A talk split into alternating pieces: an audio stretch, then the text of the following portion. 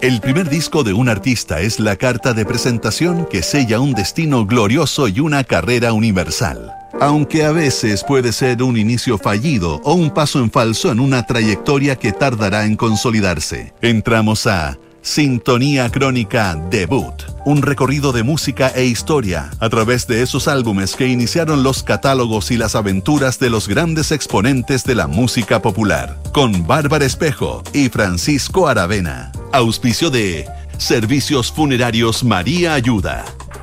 Duna. Sonidos de tu mundo. En el programa de hoy revisaremos Everybody Else is Doing It, So Why Can't We? El primer disco de Cranberries Estás en sintonía crónica debut en Duna. En 1993, The Cranberries tuvo un debut soñado con su álbum Everybody Else Is Doing It, So Why Can't We? El cuarteto irlandés, que mostraba influencias de los Smiths en sus composiciones, también entregó a la música popular a Dolores O'Riordan, una de las vocalistas más carismáticas de todos los tiempos. Everybody Else Is Doing It, So Why Can't We? El debut de los Cranberries en nuestra crónica de hoy.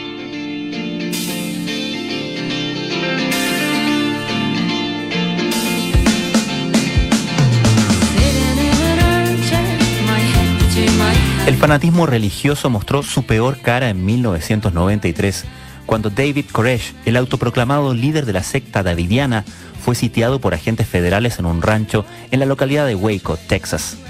El sitio, que duró 51 días, terminó con un baño de sangre y 76 personas muertas en una de las masacres que definieron a la década. En las antípodas de ese episodio de violencia, ese año se entregó el Premio Nobel de la Paz a Nelson Mandela y Frederic Leclerc. Ambos líderes fueron reconocidos por sus exitosos esfuerzos para acabar con el apartheid en Sudáfrica e inaugurar una nueva era de democracia plenamente representativa en ese país. El primero de marzo de 1993, el cuarteto irlandés The Cranberries se toma por asalto la música pop con su debut llamado Everybody Else is Doing It, So Why Can't We?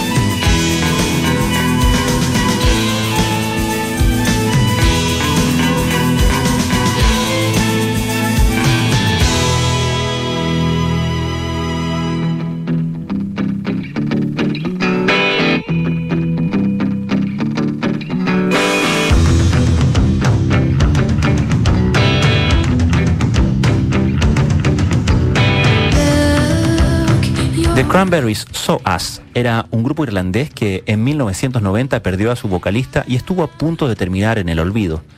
El baterista Fergal Lawler y los hermanos Noel y Mike Hogan, en guitarra y bajo respectivamente, tuvieron que recurrir a una publicación local para comenzar la búsqueda de un nuevo cantante. Esta vez querían una voz femenina para reconfigurar el sonido de la banda que desde sus inicios tomaba prestado mucho del grupo The Smiths. A ese llamado llegó Dolores O'Riordan, una pequeña joven que solía lucirse en su colegio cantando música tradicional irlandesa. Devota católica y muy frontal en sus opiniones, Dolores sorprendió al trío de muchachos con una versión de Troy, original de Sinead O'Connor. Con la mitad de la audición bajo el brazo, la cantante recibió su primera tarea, poner letra y melodía a la maqueta de una canción que terminó por convertirse en su primer éxito, Linger.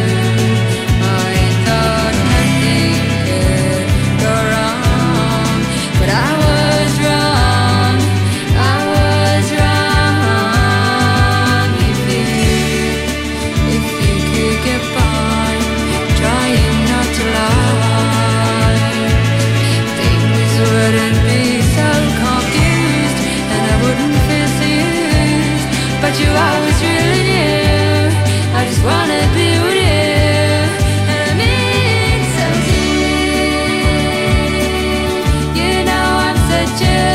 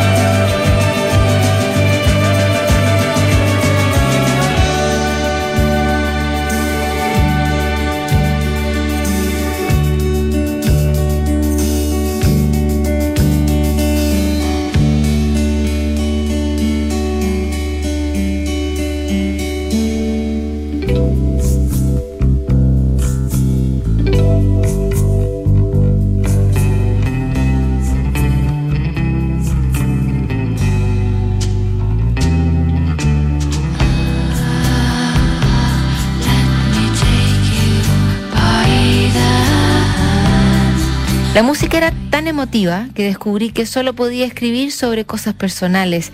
Estaba segura de que se consideraría una tontería adolescente, especialmente en mi ciudad, porque la mayoría de las bandas eran de hombres y sus letras eran de humor o enojo. Palabras de Dolores O'Riordan sobre cómo Linger fue prefigurando la moral de la banda y ese derroche sentimental que tenían sus letras.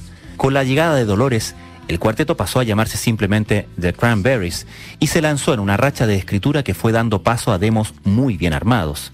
Con ese arsenal de música salieron en busca de un sello que pudiera financiarles un disco y garantizar una promoción adecuada.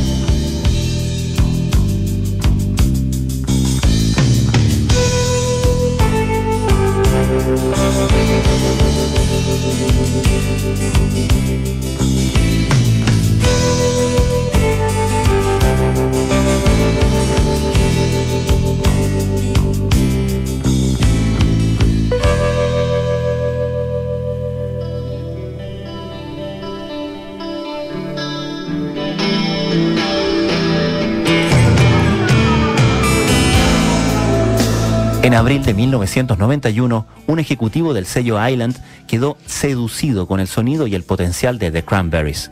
Aunque varios representantes de casas discográficas querían contratar al grupo, fue Island quien firmó el cuarteto por seis álbumes. El contrato no bastó para que la carrera de los Cranberries despegara, porque ellos carecían de una línea directa con el sello discográfico. Todas las opiniones pasaban por su productor, Pierce Gilmore, quien estaba negociando sus espaldas con la industria. Al final, el grupo decidió cortar los lazos con Gilmore y su carrera volvió a fluir.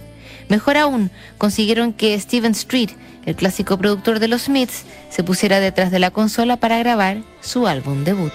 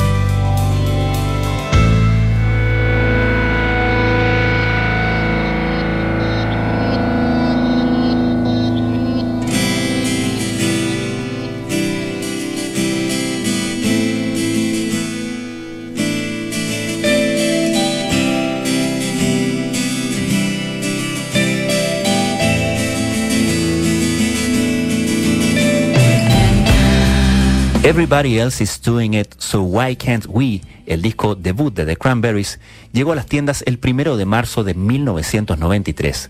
El largo título abrazaba un sentimiento muy especial para el cuarteto que sentía que había llegado el momento de triunfar en la música. Con los sencillos Linger y Dreams sonando en las radios, la banda consiguió el primer lugar en el ranking británico y empezó a preparar su desembarco en Estados Unidos. El sonido alternativo del grupo y la voz de Dolores O'Riordan entraron de lleno en MTV y se convirtieron en uno de los actos europeos favoritos de Norteamérica. El álbum estuvo 130 semanas en la lista Billboard y facturó más de 6 millones de copias solo en Estados Unidos. The Cranberries dominaría los 90 con ese estilo pasivo-agresivo que combinaba baladas con guitarras más crudas y una líder carismática que se robaba todas las miradas. La carrera de la banda irlandesa terminó de forma abrupta y con una tragedia. El 15 de enero de 2018, hace cinco años, el cuerpo de Dolores O'Riordan fue encontrado en la tina de un hotel donde murió ahogada tras una intoxicación alcohólica. La inolvidable voz de los Cranberries tenía solo 46 años.